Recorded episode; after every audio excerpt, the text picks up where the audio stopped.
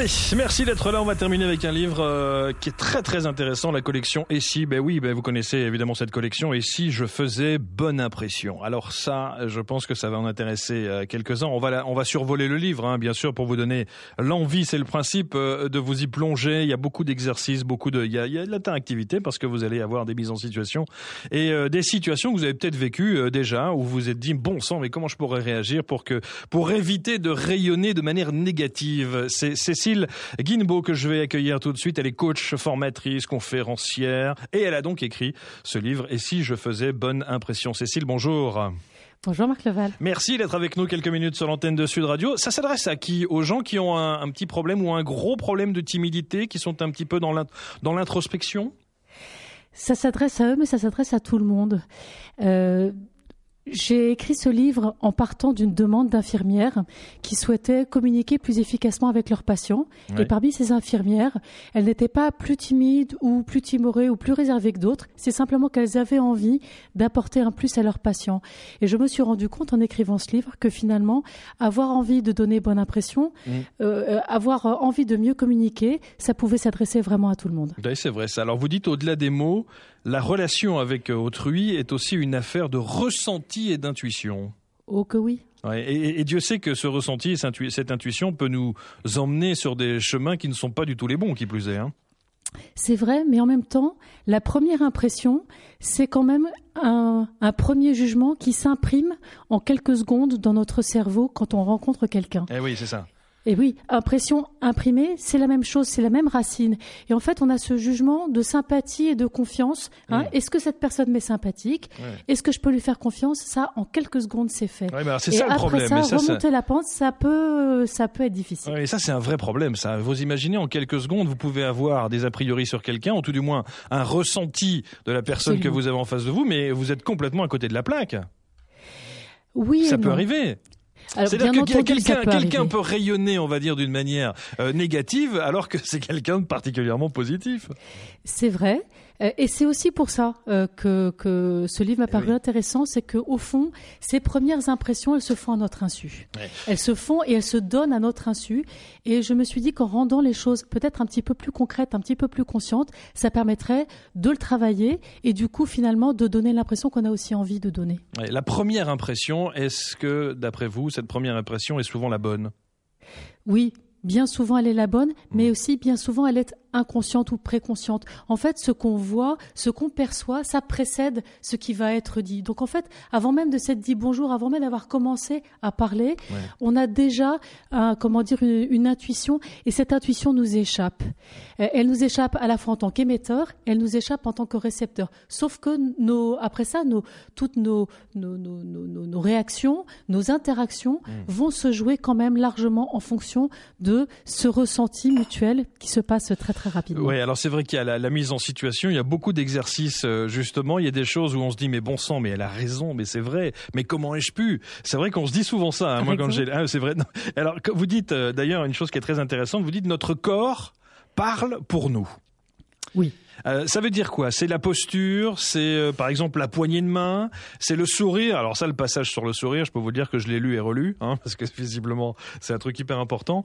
Euh, oui, alors notre corps parle pour nous. Hein. Notre corps parle pour nous et les premières choses qu'on voit quand on rencontre quelqu'un, c'est la manière dont il est habillé, la manière dont il se tient ah. et s'il sourit, si, il ou elle sourit. C'est ce qu'on voit de plus loin comme expression du visage, le sourire. Mais de fait, hein, notre corps parle pour nous. Ce que porte notre corps, c'est-à-dire nos vêtements et notre hmm. posture, sont des choses qui sont perceptibles tout de suite. L'habit fait le moine? On aimerait bien que non, mais hélas. Ah, mais vous dites que oui, alors vous dites que oui, alors. En fait, ce que euh, ce que disent les auteurs, hein, qui nous ont dit justement l'habit ne fait pas le moine, faites attention aux apparences, etc. Ce n'est pas que ce, le phénomène de se fier aux apparences n'existe pas, c'est mm. pour le déplorer. En fait, nous sommes largement conditionnés aux apparences, mm. et les apparences vont nous vont nous comment dire, nous transmettre un certain nombre de messages et nous allons réagir par rapport à ces messages-là.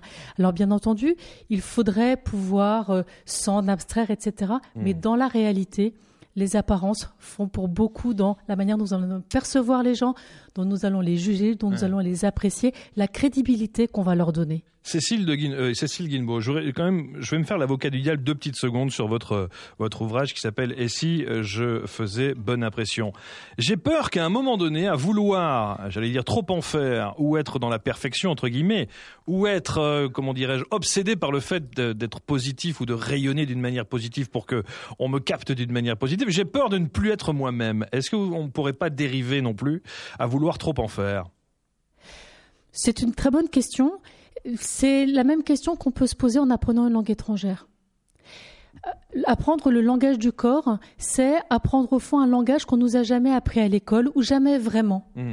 Euh, et euh, ou apprendre la musique par exemple. Là aussi, c'est un autre langage. et au fond, apprendre à parler ce langage, c'est se donner des cordes de plus à son arc. En, particulier quand vous avez un métier relationnel. Hmm. Le fait de savoir que euh, une manière de dire bonjour, une manière d'écouter, montrer que vous écoutez votre interlocuteur va jouer pour beaucoup dans la qualité de la relation que vous allez entretenir avec cette personne-là. Ce sont des outils de travail qui sont très importants. Donc moi, je conseille à toutes les personnes qui ont besoin d'avoir de bonnes relations avec leur entourage, que ce soit personnel ou professionnel, de voilà d'apprendre ce langage-là et de le maîtriser autant que possible. Après ça, tout est dans l'intention.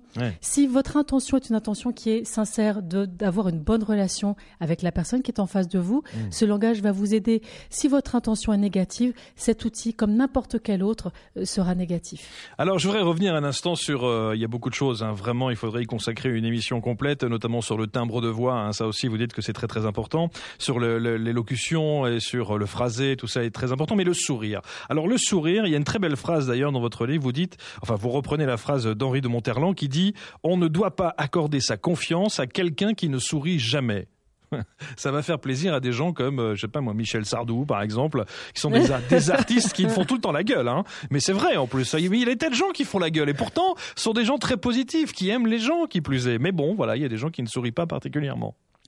Ou pas en public. Ou pas en public, voilà. C'est aussi une sorte de pudeur quelque part. Ça peut être une sorte de pudeur, ça peut être un personnage aussi. Oui, c'est vrai, oui, c'est vrai. Voilà. Vrai. Mais quand même, quand vous rencontrez quelqu'un, pour la première fois, la première idée que vous vous faites de cette personne, la première eh chose que vous cherchez, c'est cette personne-là m'est-elle sympathique ou pas? Et dans le cette personne m'est-elle sympathique ou pas, derrière il y a la question cette personne-là s'intéresse-t-elle à moi? Hmm. Et pour montrer à quelqu'un que vous, que vous l'intéressez, la meilleure manière, c'est de lui sourire.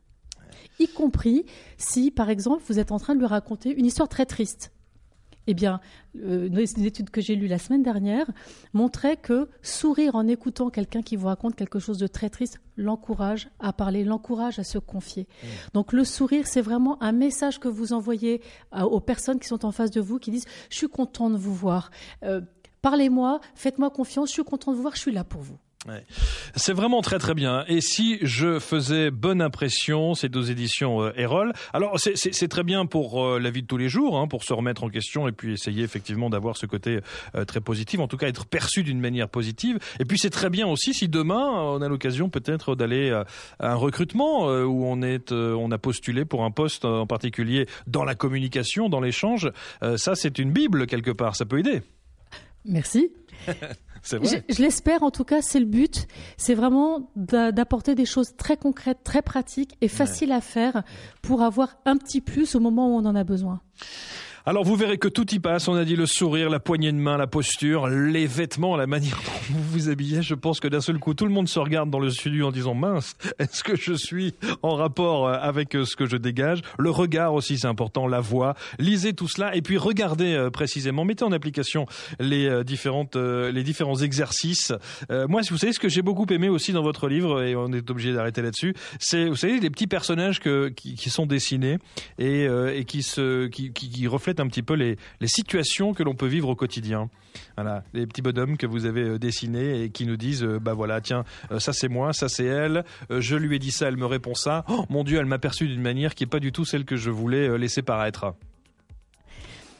Merci en tout cas pour ce, pour ce retour très positif. Non, vraiment. Et merci de m'avoir reçu. Merci. Euh, je vous invite donc à lire ce livre hein, sous la direction de Stéphanie Brouard, Cécile Guinebeau. Et si je faisais bonne impression, la communication non verbale, évidemment, on est passé euh, comme ça hein, très vite, euh, très rapidement sur ce, cette thématique, mais il y a beaucoup, beaucoup de choses à dire et beaucoup d'exercices à mettre en application. Ça peut aussi vous changer la vie. Merci beaucoup, Cécile. Une belle journée à vous. À très, à très, à très bientôt.